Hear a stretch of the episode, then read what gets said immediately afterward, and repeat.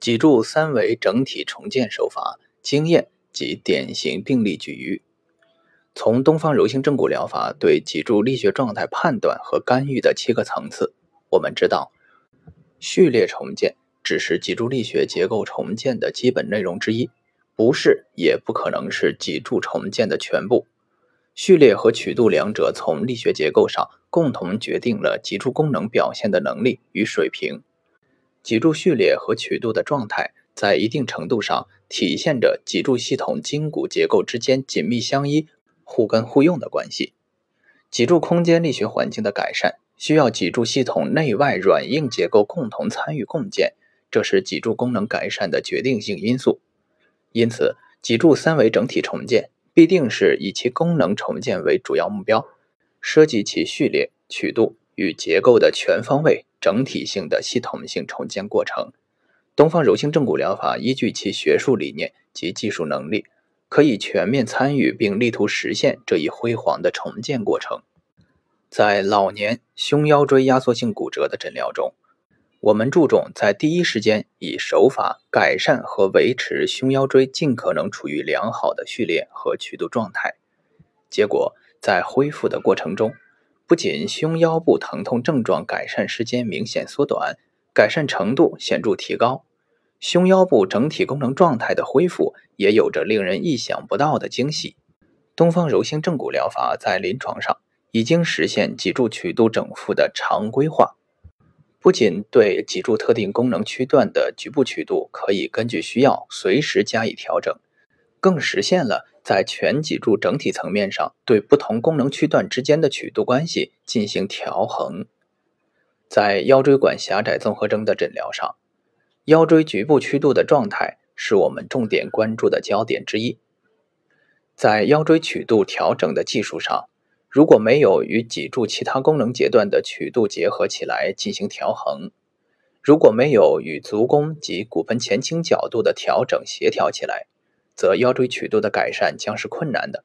即使有改变，也将是难以稳定的。东方柔性正骨疗法对脊柱曲度进行调整的视野，已经扩展到脊柱以外的躯干骨与四肢骨，尤其是脊柱曲度与下肢骨之间关系规律的探索认知，也已经以常规状态运用于临床每一位颈胸腰臀腿痛患者的诊疗实践之中。病案。林先生，七十八岁，诉颈项酸痛反复二十余年，加重一个月，颈部僵硬，活动不利，头部不自主摇动，第二三颈椎右侧放电样痛，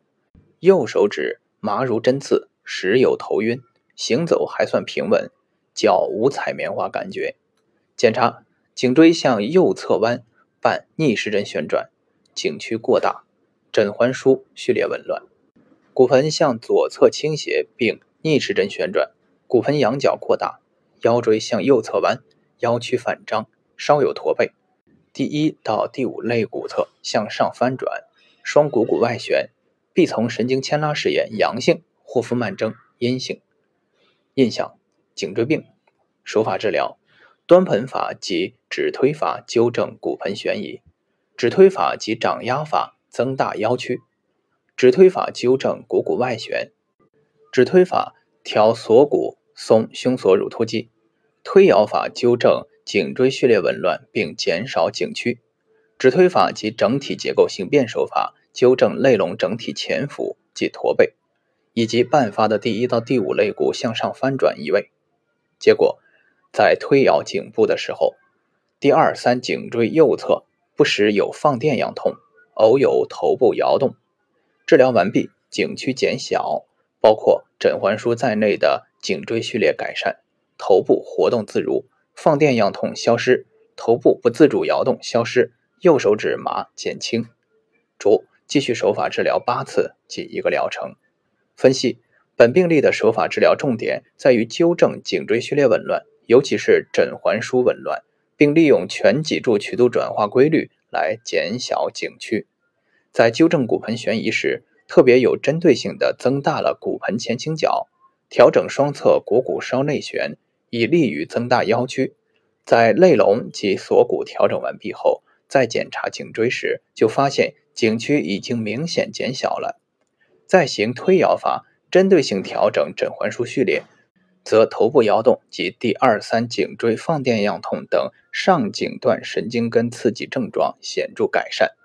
枕环枢紊乱导致的颈动脉受压也同时得到改善。